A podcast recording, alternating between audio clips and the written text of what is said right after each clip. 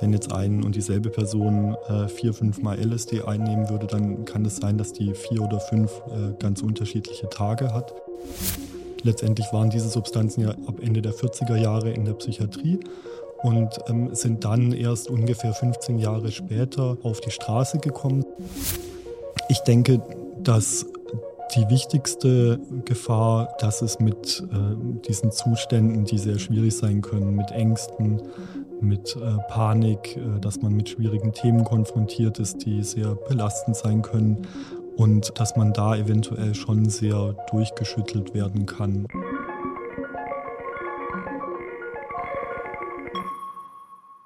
Hallo und herzlich willkommen bei Unisonar, dem Wissenspodcast der Universität Basel. Heute mit Felix Müller, dem Untersuchungsleiter einer Studie zu therapeutischen Effekten von LSD. Wir reden über die Frage, wie die Droge LSD als Medikament gegen die Krankheit Depression eingesetzt werden kann. Herzlich willkommen, Herr Müller. Guten Tag. Mein Name ist Katrin Weyer. Bei Unisonar tauchen wir mit ExpertInnen der Universität Basel auf den Grund ihrer wissenschaftlichen Forschung. In dieser Staffel sprechen wir über Drogen. Herr Müller, Sie untersuchen in Ihrer Studie den Nutzen von LSD für die Behandlung von Depressionen. Wieso glauben Sie, dass diese Substanz hilfreich sein kann? Es gibt mehrere Gründe, wieso man das glauben kann. Der wichtigste ist, äh, denke ich, dass es schon einige äh, Hinweise gibt aus der Vergangenheit, äh, aus der Geschichte der Psychiatrie der 50er, 60er Jahre, wo die Behandlung mit Halluzinogenen und die Forschung mit Halluzinogenen schon mal äh, ein recht großes Thema waren und wo äh, verschiedenste Erkrankungsbilder untersucht wurden. Und bei dem, was man da eben angeschaut hat, waren auch depressive Erkrankungen äh, dabei. Und da gab es eben auch einige Studien, die äh, gesagt haben, dass das äh, ein Konzept ist, das eben äh, funktioniert, das einen therapeutischen Nutzen hat. Letztendlich wurden ja Halluzinogene auch von indigenen Völkern schon sehr lange verwendet zu recht ähnlichen Zwecken, zur Behandlung von verschiedensten Erkrankungen. Ähm, letztendlich gibt es da eigentlich auch einen recht großen Erfahrungsschatz, könnte man sagen, aber bei uns geht es eher auf die akademische Forschung zurück, jetzt der 50er, 60er Jahre.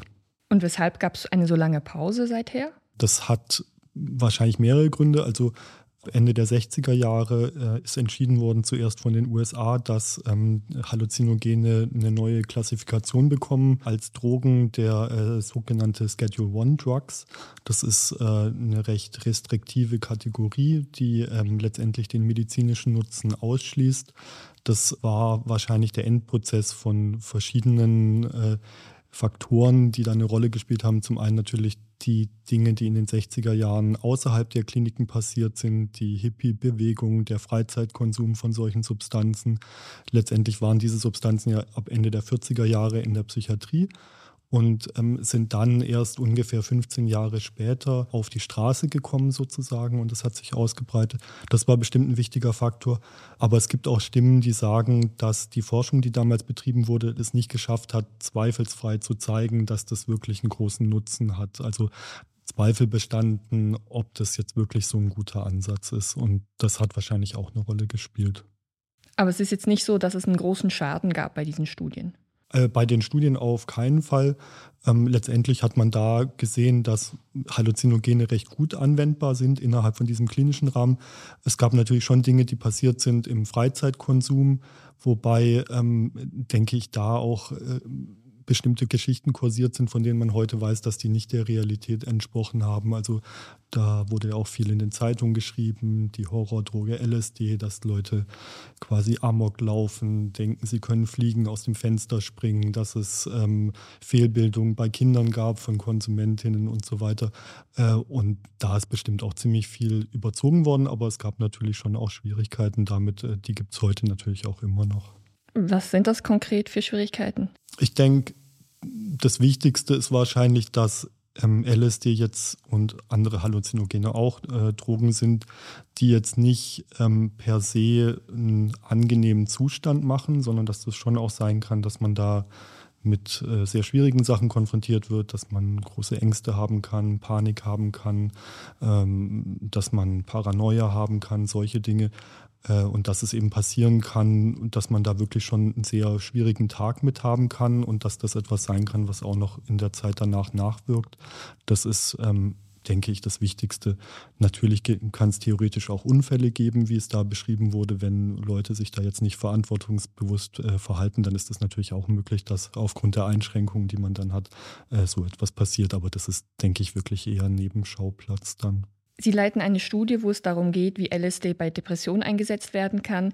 In welchem Status befindet sich diese Studie? Die Studie ist jetzt äh, abgeschlossen seit Herbst äh, letzten Jahres. Wir haben das jetzt ausgewertet und haben die Publikation eingereicht.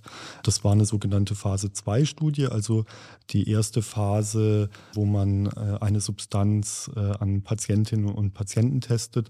Also das heißt, es ist ähm, von der klinischen Forschung her noch ein recht frühes Stadium. Untersucht wurden da 60 Menschen, das heißt, der Umfang war auch noch relativ klein jetzt im Vergleich zu Studien, wo es dann um die Marktzulassung geht von Medikamenten. Und was sind Ihre Ergebnisse oder Ihre Erfahrungen mit dieser Studie? Es gibt natürlich viele Dinge, die man über die Studie sagen könnte. Das Wichtigste ist natürlich, dass äh, die Ergebnisse von der Studie so aussehen, als ob das funktionieren würde, diese Behandlung. Also, dass man sieht, dass die äh, Symptome einer Depression zurückgehen im äh, Mittelwert. Das heißt natürlich, dass das äh, ein heterogenes Bild ist. Bei manchen Menschen funktioniert das mehr, bei anderen weniger, aber im Mittelwert scheint es zu stimmen und auch, dass diese Effekte relativ lange anhalten. Also wir haben LSD zweimal verabreicht und dann noch die Menschen nachuntersucht bis drei Monate nach der zweiten Gabe. Und bis dahin waren die Effekte noch anhaltend. Wir machen dann nochmal eine Nachuntersuchung nach einem Jahr und schauen, ähm, wie sich das dann verhält, aber äh, das ist noch nicht abgeschlossen. Sie haben gesagt, diese Leute haben zweimal LSD erhalten. Wie ist diese Abgabe abgelaufen? Das ist so, dass eigentlich bei allen Studien in diesem Bereich das immer recht ähnlich aussieht. Also man hat eine Therapeutin, einen Therapeuten, der sich jeweils um eine Person kümmert in der Studie. Es gibt dann Vor- und Nachgespräche, also wo man die Substanz nicht bekommt, wo man am Anfang Fragen bespricht, Bedenken bespricht und so weiter. Und dann eben diese beiden Tage, äh, wo die Substanz verabreicht wird, die sind normalerweise relativ lang, weil die Wirkung recht lang anhält, ähm, so circa zwölf Stunden. Und da ist man eben von dieser Therapeutin, diesem Therapeuten dann letztendlich die ganze Zeit begleitet oder betreut. Die Person schaut dann eben, dass das möglichst gut läuft, versucht ein bisschen äh, die Nervosität zu nehmen, die Ängste zu nehmen, wenn irgendwelche Schwierigkeiten auftauchen, da weiterzuhelfen. Und letztendlich ist es aber so, dass an diesen Tagen normalerweise nicht wahnsinnig viel gesprochen wird, sondern dass es eher äh, darum geht, dass man die Leute dazu anhält, dass sie sich mit ihrem inneren Erleben beschäftigen. Also dass man eher so eine introspektive Haltung fördert und denen sagt, es wäre jetzt gut, wenn sie eben schauen würden, was in ihnen da äh, vorgeht, welche Gefühle auftauchen und so weiter. Sie haben gesagt, während der Einnahme wird nicht wahnsinnig viel gesprochen. Kommt dann das Gespräch im Nachhinein? Äh, ja, genau. Also es ist so, dass man bei uns dann äh, gleich ein Nachgespräch hat am nächsten Tag, äh, wo man dann nochmal schaut, wie ist jetzt dieser Tag abgelaufen, welche Dinge sind da vielleicht aufgetaucht, die wichtig waren, wie geht es den Leuten jetzt, was kann man für die Zeit danach vielleicht noch tun. Und dann gibt es nochmal ein weiteres Nachgespräch, dann kommt die zweite Sitzung und dann wiederholt sich das Schema nochmal, also nochmal zwei Nachgespräche. Sie haben zur Veranschaulichung zwei Krankheitsbiografien mitgebracht. Als erstes hören wir uns die Krankheitsgeschichte von Frau G an. Frau G ist 40 Jahre alt. Ihre erste depressive Phase erlebt sie als Teenager.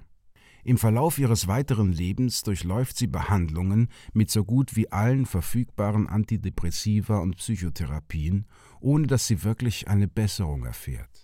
Am besten hilft noch die Elektrokonvulsionstherapie, Dabei werden der Patientin unter Narkose kurze Stromimpulse verabreicht.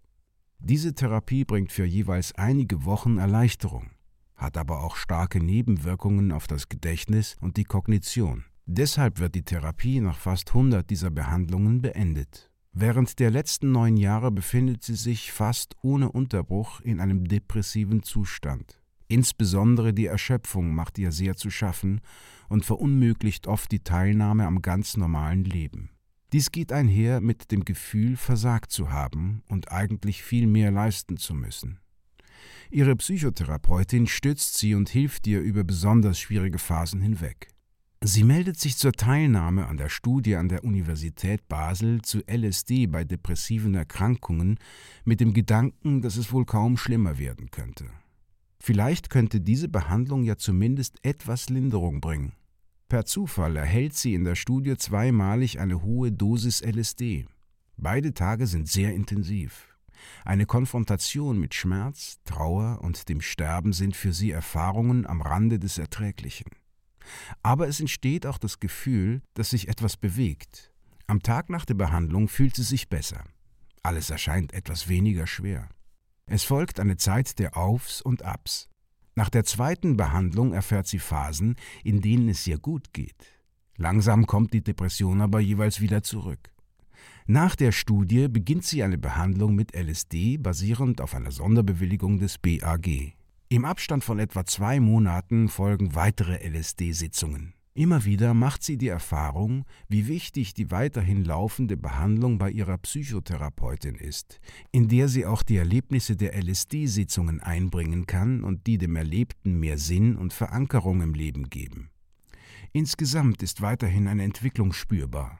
Die Umklammerung der Depression ist nicht mehr so stark. Das Vertrauen und der Kontakt zu anderen Menschen wächst. Mehr Aktivitäten und Teilhabe werden wieder möglich. Sie erlebt ihr Leben wieder als lebenswert. Sind die Erfahrungen von Frau G typisch für diese LSD-Therapien?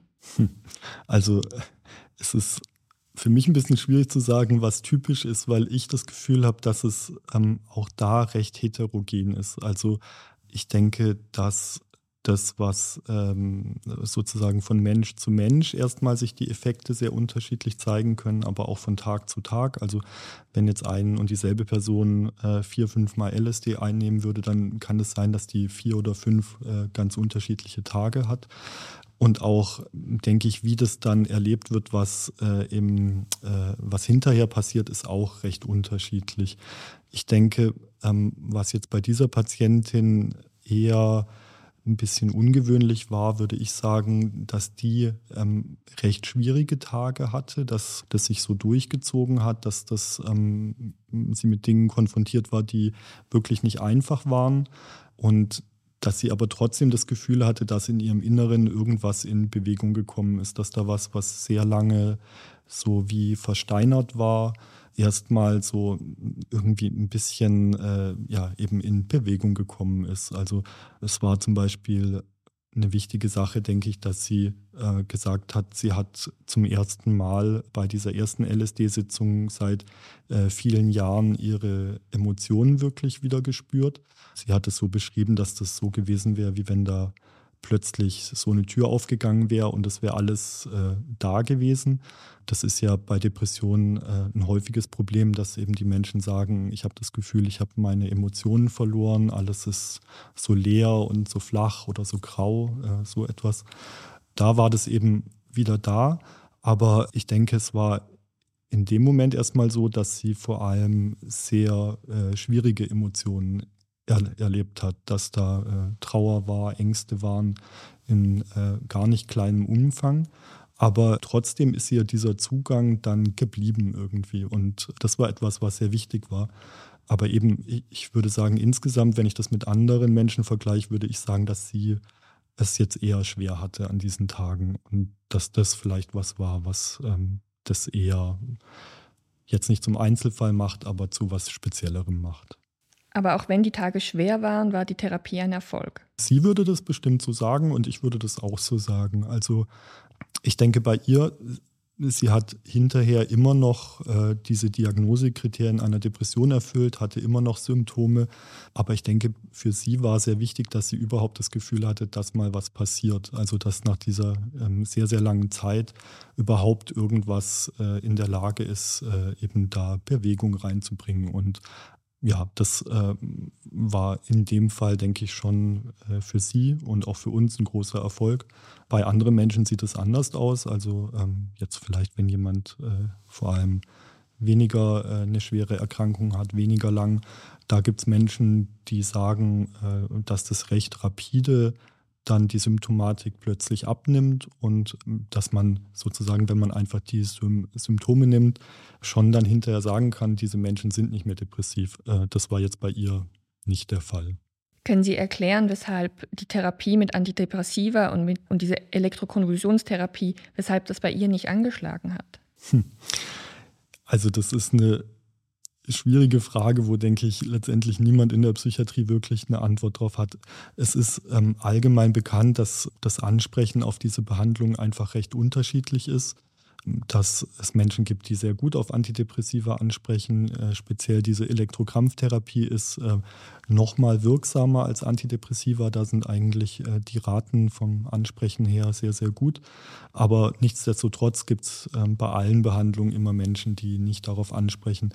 Eine Möglichkeit, äh, die das erklären könnte, wäre, dass Depression eventuell auch ein heterogenes Krankheitsbild ist. Also dass das, was wir als Depression bezeichnen, letztendlich unterschiedliche Erkrankungen sind, dass es da vielleicht äh, biologische Formen gibt, also etwas, was ähm, eher im Gehirn verursacht wird, dass es ähm, Formen gibt, die äh, zurückgehen auf irgendwelche psychologischen Mechanismen, also äh, in der Biografie irgendwelche Dinge und so weiter.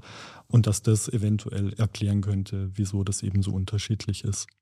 Wie nachhaltig ist diese LSD-Behandlung? Braucht es da jetzt nach einer gewissen Zeit wieder eine Therapie in dieser Form oder ist es jetzt abgeschlossen? Ähm, auch da kann ich leider nur sagen, dass das äh, auch, denke ich, sehr heterogen ist. Also bei dieser Frau, sie befindet sich jetzt nach wie vor in Behandlung, also ähm, auch nach der Studie. Das läuft jetzt schon über wirklich einen längeren Zeitraum. Bei ihr ist es jetzt so, dass sie circa alle zwei bis drei Monate diese Substanz bekommt. Das ist etwas, was bei ihr sich einfach so eingependelt hat, weil man gesehen hat, dass äh, nach diesem Zeitraum die Symptome wieder stärker zurückkommen. Aber das ist jetzt nichts, was man so regelhaft sagen kann, dass das bei allen Menschen ist. Ähm, es gibt jetzt Studien mit dem verwandten Wirkstoff äh, Psilocybin zum Beispiel, die recht lange Follow-ups haben von teilweise drei, vier Jahren. Und die sagen, dass man äh, nach diesem Zeitraum, also auch wo diese Substanz ein, zwei oder dreimal verabreicht wurde, dass man diese Effekte immer noch sieht. Also das sind äh, sehr, sehr lange Zeiträume. Und ähm, letztendlich kann man bisher noch nicht wirklich sagen, wo da das Limit ist sozusagen. Was sind die Gefahren einer LSD-Behandlung jetzt gerade im Vergleich zu einer Therapie mit Psychopharmaka? Ich denke, dass die wichtigste Gefahr, dass es mit äh, diesen Zuständen, die sehr schwierig sein können, mit Ängsten, mit äh, Panik, äh, dass man mit schwierigen Themen konfrontiert ist, die sehr belastend sein können und dass man da eventuell schon sehr durchgeschüttelt werden kann und ähm, dass das etwas ist, eben was eine Weile äh, dauern kann, auch bis man das verarbeitet hat, was manchmal ein paar Tage anhalten kann, manchmal auch ein paar Wochen anhalten kann und wo es eben durchaus Menschen gibt, die sagen, das war wirklich überhaupt nicht einfach, was da passiert ist. Dann noch ein wichtiger Punkt wären äh, psychotische Erkrankungen. Da ist die Situation letztendlich so wie bei Cannabis auch, dass man davon ausgeht, dass wenn Menschen eine Veranlagung haben zu diesen Erkrankungen, dass das eben sein kann, dass die äh, eine Episode bekommen können von dieser Erkrankung und eventuell, dass die auch zum ersten Mal im Leben äh, zum Ausbruch kommt. Wenn das passiert, dann ist das eine recht schwerwiegende Sache, weil psychotische Erkrankungen sehr schwerwiegende Erkrankungen sind. Auch das ist etwas, was man jetzt in klinischen Studien nicht kennt, was wiederum auch an diesen Sicherheitsvorkehrungen liegen könnte, die man da eben anwendet, aber ähm, was man aus der Psychiatrie schon kennt, dass es solche Fälle zu geben scheint. Das ist, denke ich, so, was die Substanzen angeht, das Worst-Case-Szenarios. Also Abhängigkeit spielt keine Rolle äh, bei diesen Substanzen. Das ist nichts, ähm, was jetzt klassischerweise abhängig machen würde. Auch körperliche äh, Nebenwirkungen sind eigentlich nicht äh, relevant. Also Toxizität existiert eigentlich nicht. Von daher ist das alles relativ sicher. Was für Sicherheitsvorkehrungen werden getroffen, jetzt gerade in Bezug auf Psychosen? Also wir führen bei den Studien Voruntersuchungen durch, wo wir jede Person, die eben äh, da mitmachen möchte, dann untersuchen und natürlich auch aufklären. Und ähm, da ist eine wichtige Frage, gibt es psychotische Erkrankungen in der Familie? Hatte die Person selber schon mal Symptome, die in diese Richtung gehen? Ja, das ist äh, von der Sicherheit her, denke ich, so der wichtigste Punkt. Wie äußert sich so eine Psychose? Auch das kann unterschiedlich sein. Also charakteristisch äh, prinzipiell für eine Psychose ist, dass die Menschen bestimmte Überzeugungen haben, die nicht korrigierbar sind und von deren Realitätsgehalt sie sehr über, überzeugt sind. Also äh, sogenannte äh, wahnhafte Inhalte, also äh, klassisch wäre zum Beispiel Verfolgungswahn. Irgendjemand denkt, äh, der Geheimdienst ist hinter ihm her oder er wird von seinen Nachbarn be beobachtet. Dann Halluzinationen sind auch klassisch, äh, meistens in Form von Stimmen hören, eben dass Menschen sagen, es gibt da eine Stimme in meinem Kopf, die mir bestimmte Sachen erzählt. Ähm, so etwas. Ähm. Und ist das therapierbar? Ja, prinzipiell ja. Also da spielen auf jeden Fall Medikamente eine große Rolle, die Neuroleptika, die oft sehr gut wirksam sind, neben dem auch die Sozialpsychiatrie und Psychotherapie. Also äh, es gibt da schon verschiedene Ansätze dafür. Es gibt auch PatientInnen, die nicht eine so lange Leidensgeschichte haben wie Frau G., aber dennoch von der Therapie mit LSD profitieren. Eine von ihnen ist Frau M. Frau M war schon als Kind melancholisch. Sie wächst in einem Internat weit weg von den Eltern auf. Nach der Geburt ihrer Tochter stürzt sie in eine postnatale Depression. Mutter zu sein war für sie immer ein großer Wunsch. Jetzt ist Frau M mit Düsternis konfrontiert. Die Beziehung zum Vater ihres Kindes zerbricht. Antidepressiva möchte sie nicht nehmen. Viele Jahre besucht sie Psychotherapien. Mit Mitte 30 bewirbt sie sich für die LSD-Studie. Dort wird auch sie in die Gruppe mit zweimalig hoher Dosis randomisiert. Sie erlebt sehr gelöste Momente im Positiven, aber auch Trauer, die sie loslassen kann. Sie erlebt sich als Teil eines großen Ganzen und darin aufgehoben. Die Tage hinterlassen einen tiefen Eindruck. Die Welt erscheint ihr danach verändert. Es sei wie mehrere Jahre Therapie auf wenige Stunden komprimiert. Kein Verstehen mit dem Kopf, sondern durch das Fühlen. Die Depression tritt in den Hintergrund. Sie empfindet eine neue innere Ruhe. Diese Erlebnisse mit LSD, die klingen sehr abstrakt. Können Sie versuchen zu erklären, was da genau in den PatientInnen vor sich geht? Das ist wahrscheinlich gar nicht so einfach, weil die meisten Menschen sagen, dass es ein Stück weit für sie äh, nicht mehr gut beschreibbar ist, was da eigentlich passiert. Dass die sagen, dass was ich da erlebt habe, das ist quasi so ein bisschen jenseits der Worte gewesen. Ich denke, was diese Patientin jetzt gesagt hat mit ähm, dieser Ebene, äh, ich habe das gefühlt und ich habe es weniger äh, nur gedacht oder mit dem Kopf erfasst. Das ist etwas, was ich schon relativ oft gehört habe und wo Menschen, denke ich, oft sagen, das ähm, war etwas, was jetzt im Vergleich zu den bisherigen Behandlungen, die ich gemacht habe, so den Unterschied gemacht hat. Also dass ich ähm, wirklich gespürt habe, ähm, zum Beispiel, was haben bestimmte Dinge in der Vergangenheit mit mir gemacht oder wie fühlt sich das und das eigentlich wirklich an? So zu sagen, eben diesen direkten, unvermittelten äh, Zugang zu haben zu so etwas und ähm, eben vor allem über die Ebene der Gefühle. Was das konkret sein kann, ist wirklich sehr unterschiedlich. Also eben, äh, es kann sein, dass man das Gefühl hat, ich erlebe etwas aus der Vergangenheit nochmal äh, mit der Perspektive von heute. Ich kann das irgendwie anders einordnen. Es gibt ja auch diese sogenannten mystischen Erfahrungen, dass Menschen sagen, ich habe das Gefühl, ich habe einen ganz neuen Zugang zur Realität gehabt. Ich habe da etwas gesehen, was ich äh, bisher noch nie gesehen habe. Ich habe mich als äh, ein Teil vom großen Ganzen gefühlt und nicht als nur ein Individuum, das so durch die Welt geht. Ja, das ist, denke ich, etwas, was auch für viele Menschen eine recht große Bedeutung haben kann, dass sie empfinden, so äh, mein Horizont wurde erweitert in einer Form, die mir irgendwie weitergeholfen hat. Das war jetzt vielleicht immer noch ein bisschen abstrakt, oder? Wie wirkt denn LSD im Gehirn? Wir wissen auf jeden Fall, dass Halluzinogene allgemein und LSD auch an den Serotonin-2A-Rezeptor binden und den äh, aktivieren. Das ist äh, im Gehirn ein sehr verbreiteter Rezeptor. Ähm, das Serotoninsystem allgemein ist in der Psychiatrie sehr wichtig. Also sehr viele Antidepressiva wirken an, an dem System, aber auch andere Psychopharmaka. Aber was dann sozusagen nach der Aktivierung von diesem Rezeptor passiert, ist noch recht unklar.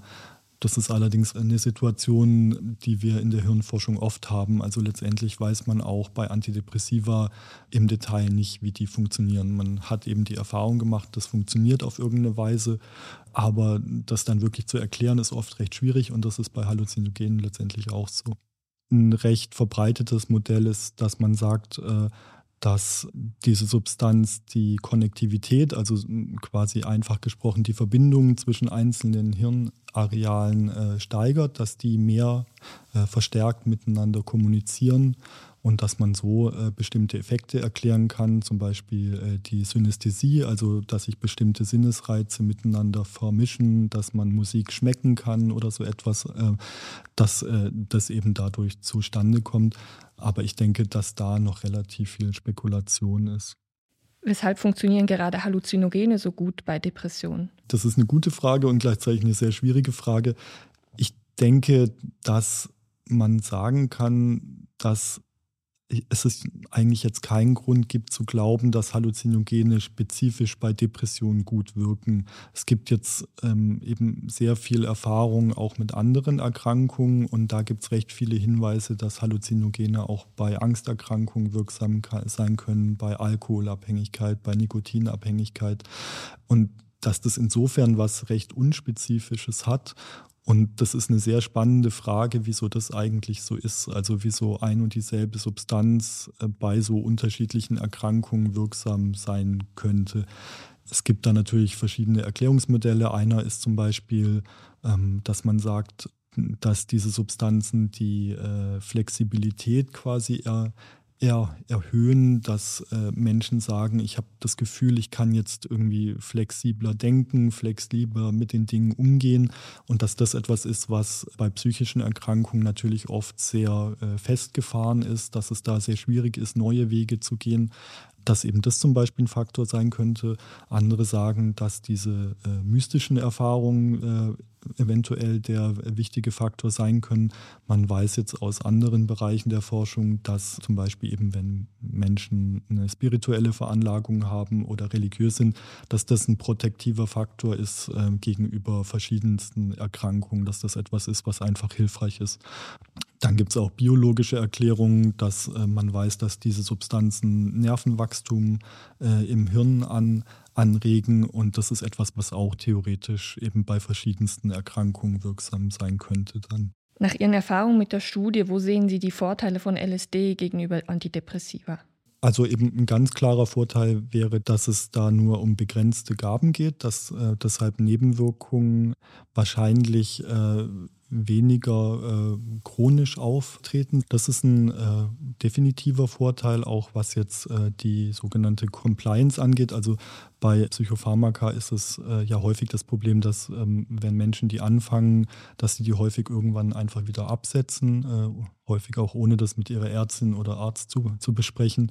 Und dass das natürlich in dem Bereich keine äh, Schwierigkeit ist. Und ich denke, was auch zumindest aus meiner Perspektive ein Vorteil ist, dass sehr viele Menschen, die diese Behandlungen selber gemacht haben, das Gefühl haben, also dass es nicht darum geht, ähm, jetzt biochemisch irgendwas im Gehirn zu verändern, sondern äh, dass es eben darum geht, sich mit sich selber auseinanderzusetzen, äh, zu reflektieren, bestimmte Erfahrungen zu machen und dass es insofern vielleicht ein bisschen ein kausalerer Zugang ist, als es jetzt äh, bei Psychopharmaka der Fall ist, die ja normalerweise eigentlich nur Sym Symptome behandeln. Und ich denke, das ist etwas, was äh, vielen Menschen sym sympathisch ist als äh, Zugang, weil viele Menschen sagen, ich möchte eigentlich etwas eben wirklich an meinen Problemen ändern und eben nicht in Anführungszeichen einfach nur ein Medikament schlucken. Derzeit geht es ja nicht, weil LSD noch eine illegale Droge ist.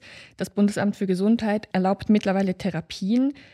Aber dennoch, also Sie würden sich dafür aussprechen, dass man LSD aus der Illegalität rausholt. Ja, prinzipiell natürlich. Also ich bin allerdings auch dafür, dass man wirklich noch äh, deutlich mehr Forschung macht. Äh, ich denke, dass wir in den letzten Jahren ein bisschen das Problem hatten, dass es fast ein bisschen eine zu positive Stimmung gab bei diesem ganzen Thema, dass äh, Medienberichte teilweise sehr euphorisch waren, dass man das Gefühl hatte, das ist jetzt ein Wundermittel gegen quasi alle Erkrankungen und dass da suggeriert wurde, dass es da eine größere Klarheit gibt, als sie eigentlich äh, tatsächlich da ist. Also insofern würde ich sagen, es braucht bestimmt mehr Studien und ich denke, man braucht auch noch einen stärkeren Fokus auf mögliche Nebenwirkungen und ähm, insofern denke ich, ist da schon noch ein Weg zu gehen. Aber eben wenn sich diese Resultate bestätigen sollten, die es bisher äh, gibt, dann denke ich, wäre das sehr begrüßenswert. Wagen Sie eine Prognose, wann es soweit sein wird? Ähm, das kommt darauf an, über welche Substanz man spricht. Also recht weit ist das schon ähm, mit dem Wirkstoff MDMA, was jetzt nicht ein Halluzinogen ist, aber verwandt damit. Das wurde vor allem untersucht bei äh, posttraumatischen Belastungserkrankungen. Und ähm, dann ist auch noch äh, Psilocybin, äh, auch ein Halluzinogen bei therapieresistenter Depression auch schon recht weit. Äh, und da laufen eben schon oder sind teilweise schon abgeschlossen diese Studien, die gemacht werden, um die Marktzulassung zu bekommen. Und das ist etwas, was letztendlich, denke ich, in den nächsten zwei, drei, vier Jahren passieren könnte. LSD ist dann noch weiter weg. LSD ist noch ein bisschen weiter weg, genau. Ich denke, da muss man noch ein paar Jahre dann dazu rechnen. Herr Müller, vielen herzlichen Dank. Gerne, vielen Dank. Das war Unisonar, der Wissenspodcast der Universität Basel. Wir freuen uns über Ihr Feedback auf podcast.unibas.ch oder auf unseren Social-Media-Kanälen. In der nächsten Folge spricht der WeedCare-Studienleiter Marc Walter über die bisherigen Erfahrungen seiner Studie, wieso die Cannabispreise der Studie mit dem Schwarzmarkt konkurrieren müssen und was er von einer Legalisierung von Cannabis hält. Bis bald!